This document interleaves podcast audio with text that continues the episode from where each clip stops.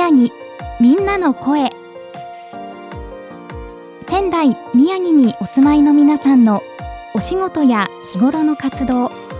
また東日本大震災からの歩みやそれぞれの地域への思いをお届けします。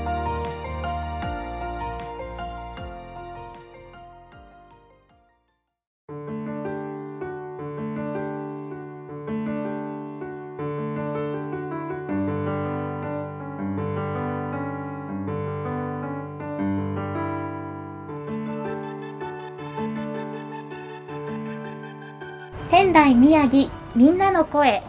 今日のゲストにご登場いただきました。早速自己紹介をお願いします。はい。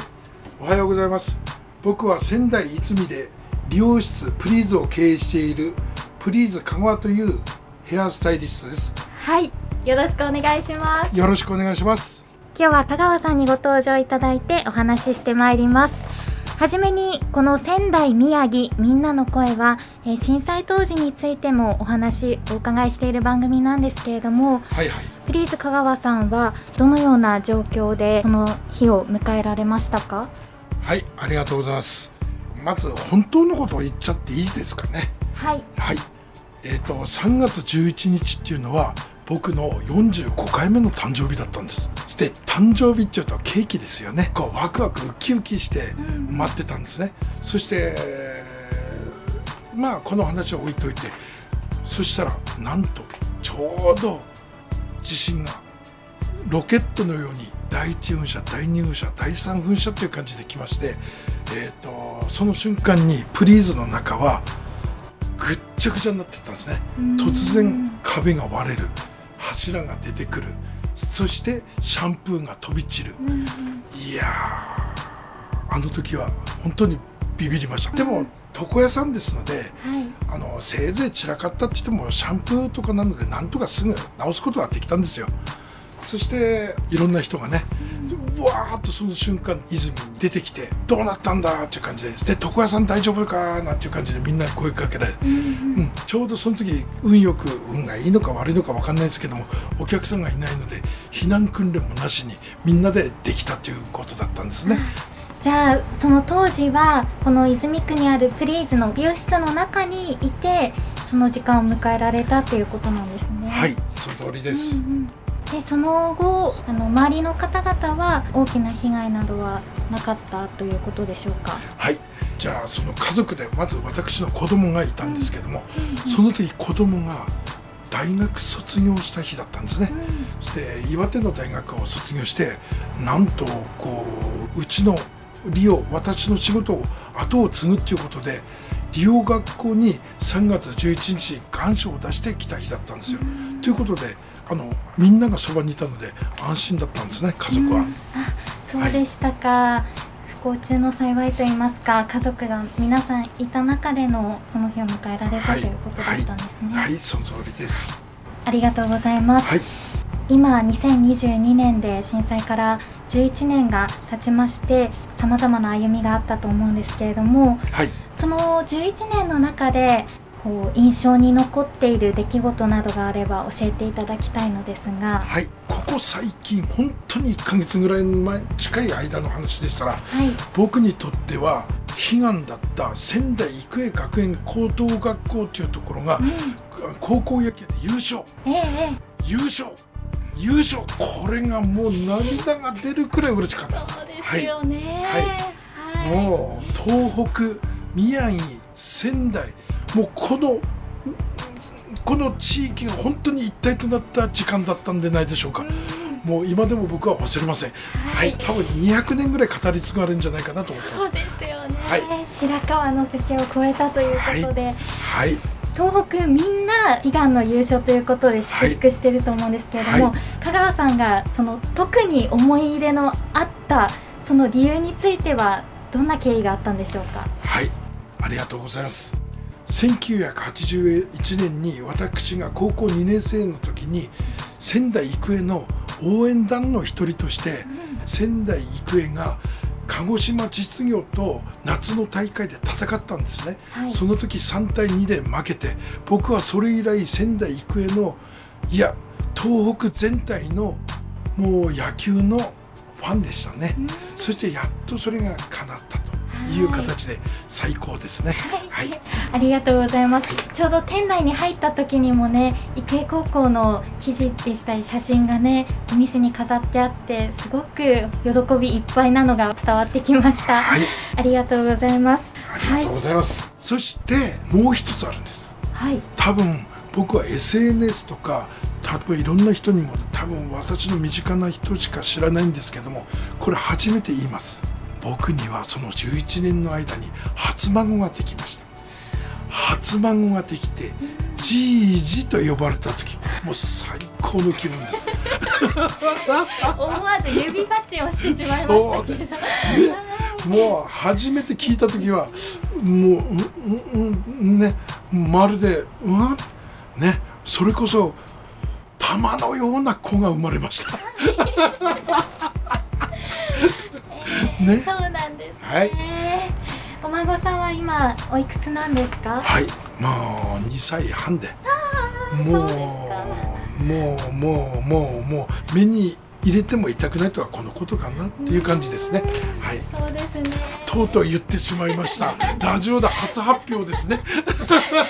初出し情報ありがとうございます。ありがとうござい。はい、ちょっとほっこりするようなお話も聞かせていただきましたが、はい、お仕事のお話をお聞きしたいと思うんですけれども、はい、そもそもこのヘアーズ Please を立ち上げたのは、はい、えー、何年前になるのでしょうか？この Please を立ち上げたのが泉中央で32年前なんですね、はい、そして私の理容業の経験はなんと40年40年うん。多分皆さん今私の目の前でいる佐藤さんの年齢まるっと経験しますね。そうですね。このフリーズをあの立ち上げたきっかけっていうのはどんなところにあったんですか？じゃあこれも初発表なんですけども私の高校生の頃、はい、リーゼントヘアっていうのが流行っていて私は毎日リーゼントヘアをするために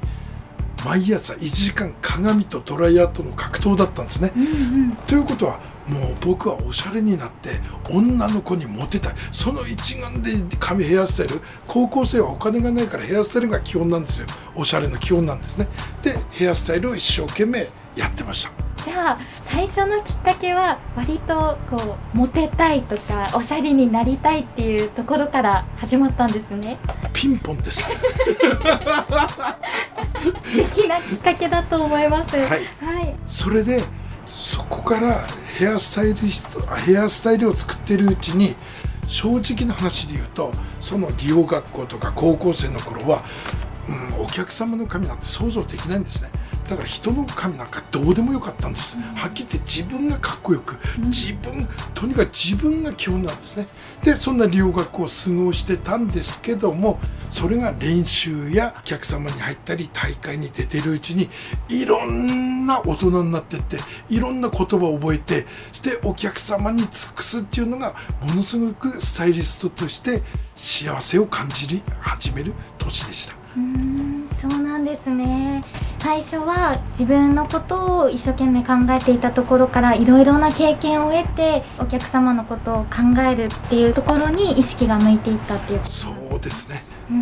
まあ結局自分のヘアスタイリストヘアスタイルイコールうんお客様の髪をまあ最初の頃は実験だったんですけどもただその実験をお客様がうまいよいいよ素敵だよって言ってくれるうちにだんだん真心っていうんですかね。それが技術に入るようになりました。そうですか。この美容師生活を40年間今まであのされてきたと思うんですけれどもその中でここはすごく大切にしてきたななんて思うところはございますか？はい。やっぱり何といってもお客様に恵まれて私は責任感のある仕事をさせてもらったんですね。そうしてるうちに教科書だけではない理論やもういろんなものが出てくるんです。それをいろんなお客様にお話ししてるうちにお客様がじゃあ私にしてみて僕にしてみてもうお客様からその新しい理論とか新しいセンスをお客様が僕から引き出して買ってくれたっていうところが僕は仲間お客様に恵まれたとこじゃないかなと思います。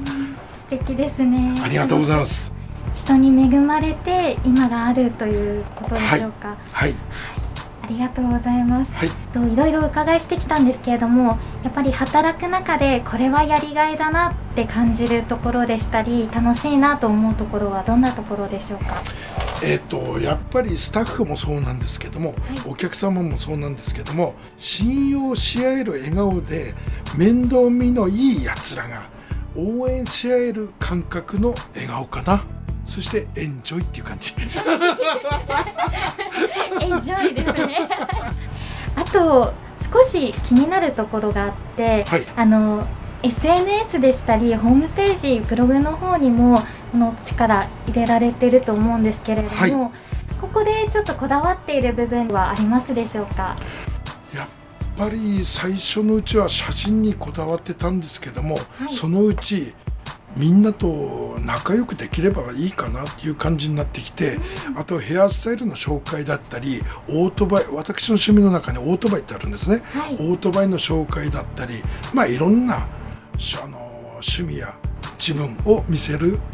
のがこだわりになってきたかななんてね。まあ逆に言うとあまり嘘をつかない。素敵ですね、はい、嘘をつかない、はい、そうですかあのよく見かけるのがインスタグラムを拝見させていただいたんですけれども、はい、ありがとうございます。ラブアハハって最後にコメントつけられるじゃないですか。はい。はい、それっていつ頃からつけられてるんですか？約これラブアハハは約15年ぐらい前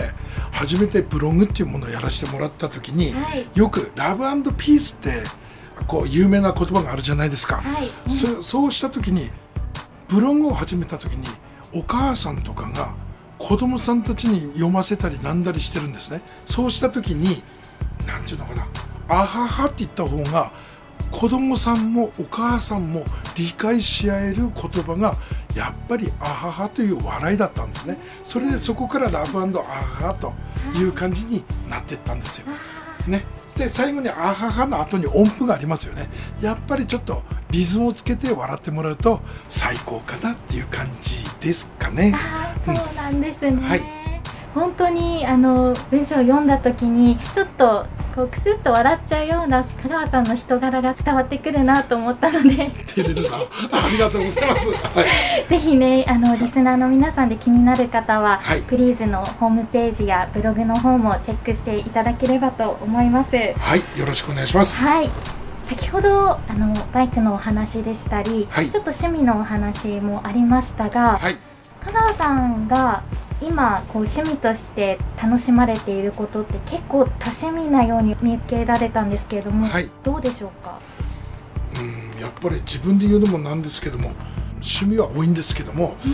ただ多いんですけども結構長いんですよ。先ほど言ったリーゼントに革ジャンに川崎ハーレーこれにちょっとこだわりを持ってもう3 5 6年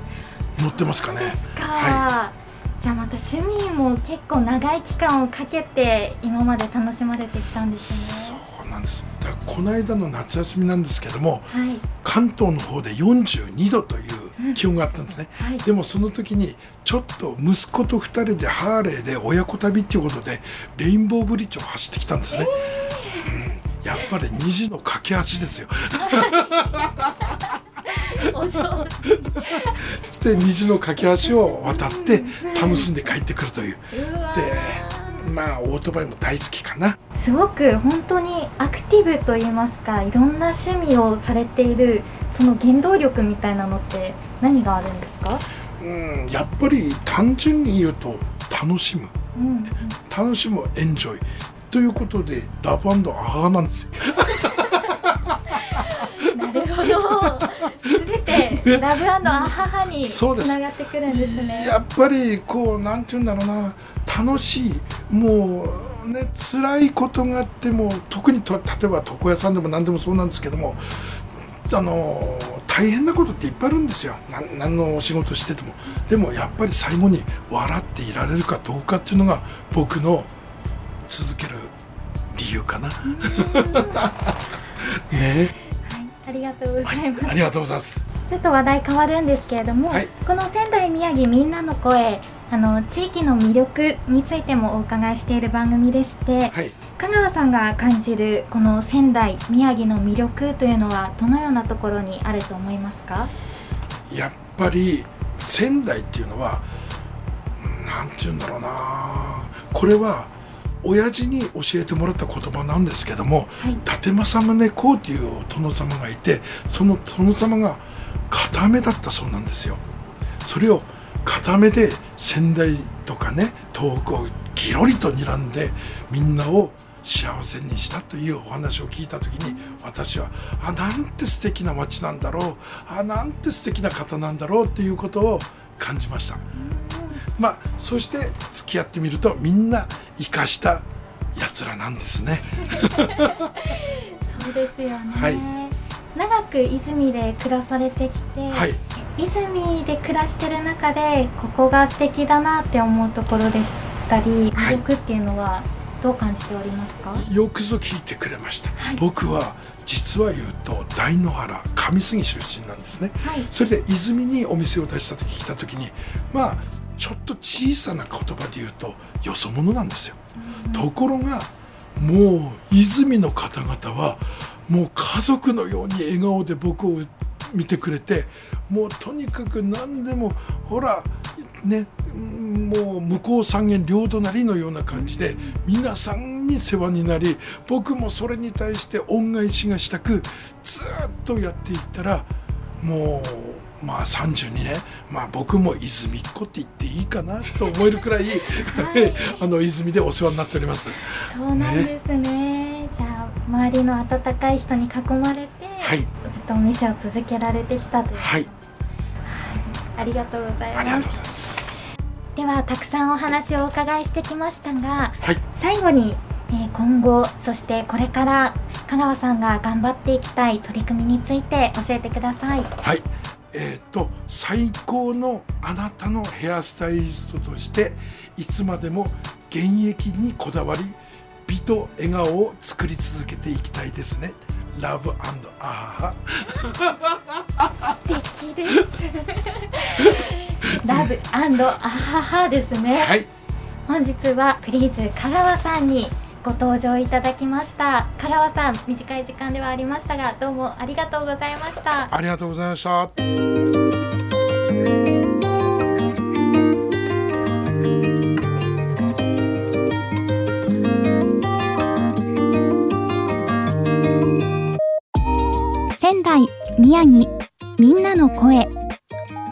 ラジオ3のホームページやツイッターからもアーカイブをお楽しみいただけます次回の放送もどうぞお楽しみください。